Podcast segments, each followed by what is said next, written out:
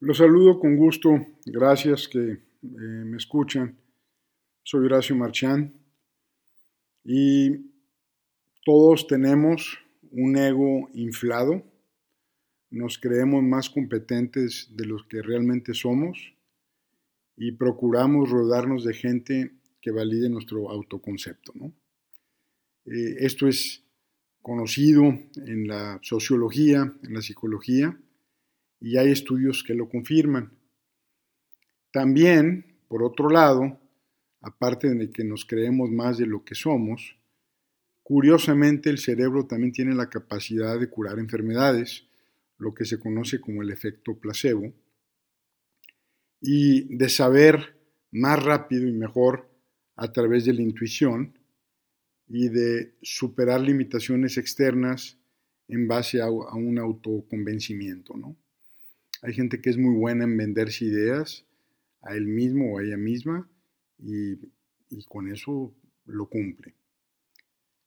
Estamos ahora en una época nueva en la psicología porque eh, los fundadores como Charcot, Breuer, Freud, Jung, Adler, no contaban, como nosotros contamos ahora, con la neurociencia.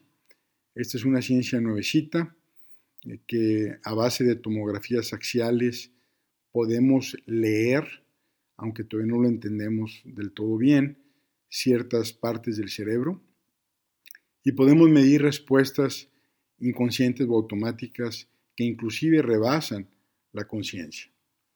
Eh, la neurociencia pues, se ha movido a la neuroeconomía, al neuromarketing y no hay profesión donde no se haya metido el tema de, que ahora es posible leer eh, la mente y bueno, no se diga con temas de inteligencia artificial y demás. Un español eh, radicado en Estados Unidos, que se llama Antonio Rangel, eh, tiene pues años haciendo experimentos de todos tipos. eso de que haya gente que le pagan por hacer experimentos, pues es avance tecnológico, es innovación y pues en el caso de Estados Unidos se da muy bien. Rangel se mueve a Caltech y ahí empieza a hacer pruebas neurométricas, por llamarles de alguna forma.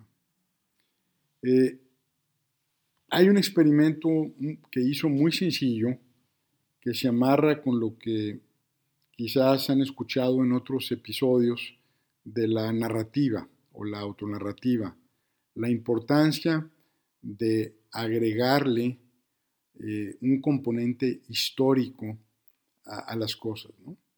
Entonces, este hombre conecta eh, a los sujetos de diferentes formas y sirve dos copas de vino vacías conectados ya con elementos de biofeedback en, su lugar para que él pueda recoger impresiones.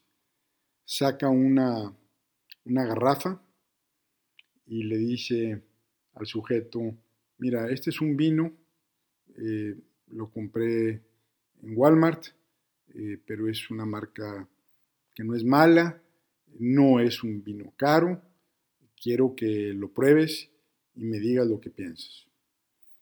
Entonces lo sirve, se lo toma y no tiene que decir qué es lo que piensa, porque eh, como está conectado a una máquina, Rangel se da cuenta que los centros de placer se estimularon de una manera, digamos, pobre, ¿no? Bueno, pues ok. Llega con la misma garrafa, obviamente no deja que el sujeto sepa que es el mismo vino, hasta lo rellena un poquito, y le dice, este vino que te traigo es un vino de mi región, de Ribera del Duero, es reserva, es gran reserva, eh, es una cosecha de un año que fue fantástico, eh, es bastante caro y pues quiero tu opinión. Y le sirve eh, el mismo vino que dice que había comprado en Walmart. Para la sorpresa de todos los que estaban ahí, o quizás para no sorpresa de otros, los centros de placer estaban burbujeando. La persona le encantó el segundo vino, siendo que era el mismo. Dijo que era uno de los mejores vinos que había probado en su vida, bla, bla, bla, bla, bla. Entonces, aquí eh, hay muchas implicaciones. Eh, la implicación más grande es que no solamente le gustó más el segundo vino, porque le contaron una historia muy rica, sino que biológicamente, químicamente, su cuerpo reaccionó con más gusto. Digo, alguien pudiera decir cínicamente, bueno, pues entonces es bueno contar mentiras porque como quiera se la creen y les hacemos un favor.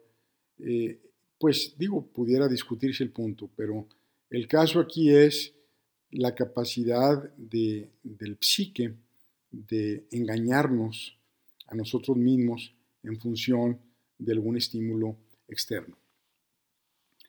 Entonces, pues eh, eh, ahí dicen, bueno, pues son los mercadólogos los que deben de aprovechar eso, pero el punto que quiero hacer es justamente eh, otro, ¿no?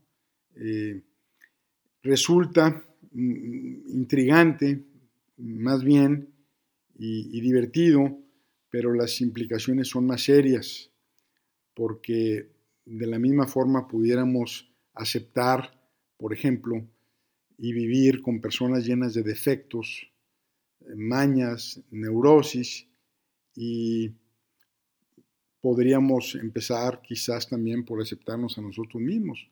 Por ejemplo, hay gente que dice cómo esa persona puede estar con la otra, eh, si es tan X, Z o Y, pues hay algún elemento ahí de autoconvencimiento, ¿no? O de negación. Este, ya casos más graves de hombres golpeadores que mandan a la mujer al hospital y, lo ha hecho tres, cuatro veces y, no hay cambio. Eh, entonces son esas decisiones o esas conclusiones las que intrigan a la gente de estudio, ¿no? ¿Qué nos estamos diciendo para ser capaces de tolerar, de aceptar o de no aceptar ciertas cosas? Ahora, esto me lo llevo al tema de las empresas. ¿Qué pasa cuando se trata de líderes eh, que manejan recursos, que sus decisiones cotidianas influyen en la vida de los empleados, proveedores, clientes, accionistas? ¿Qué pasa cuando se trata de un presidente de una nación, qué historia o qué narrativa o qué sesgo o qué engaño trae en su cabeza. Yo siempre tengo miedo que en una calentada que se dé algún presidente eh, que tenga la bomba atómica, eh, que le gane la parte de primate este, y le pique el botón. O sea, estamos amenazados, eh, amenazando constantemente a este planeta simplemente porque no alcanzamos a comprendernos a nosotros mismos. Les voy a aventar eh, algunas eh, conclusiones de estudios que versan sobre el tema. La primera, nuestro autoconcepto es producto de un proceso inconsciente que amalgama datos con ilusiones, que exagera nuestras fortalezas minimiza debilidades y crea distorsiones, que engrandece lo que no nos gusta, perdón, engrandece lo que nos gusta y minimiza lo que no nos gusta. Este es un señor Wilson en el 2011.